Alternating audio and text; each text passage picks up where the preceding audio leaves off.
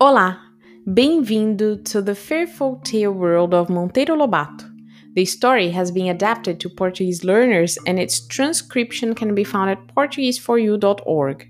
Chapter 6, Part 1.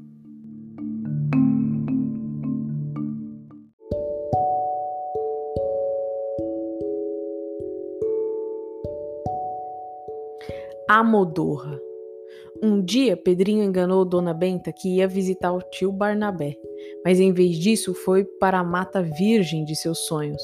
Nem o estilingue levou com ele. Para que estilingue se leva o saci na garrafa e ele é uma arma melhor do que muito canhão ou metralhadora que existe? Que beleza!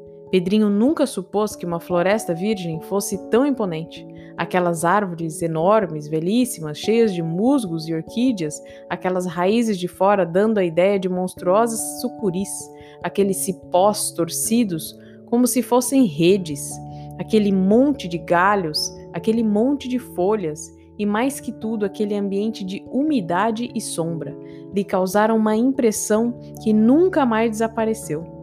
Volta e meia ouvia um barulho estranho de pássaros voarem por entre a folhagem, ou então algum galho podre que caía do alto e vinha num estardalhaço, brá, ah, ah, esborrachar-se no chão. E quantas borboletas, das azuis, das cinzentas, das amarelas, cor de gema, de ovo e pássaros, Ora, um enorme tucano de um bico maior que o corpo e um lindo papo amarelo. Ora, um pica-pau que interrompia o seu trabalho de bicar a madeira de um tronco para olhar o menino com curiosidade. Até um bando de macaquinhos ele viu, pulando de galho em galho com incrível agilidade e balançando pendurados pela cauda, como pêndulos de relógio. Pedrinho foi caminhando pela mata dentro até alcançar um ponto onde havia uma água muito límpida, que corria cheia de barulhinhos por entre velhas pedras de limo. Em redor erguiam-se as esbeltas samambaiaçus, essas folhas enormes que parecem palmeiras.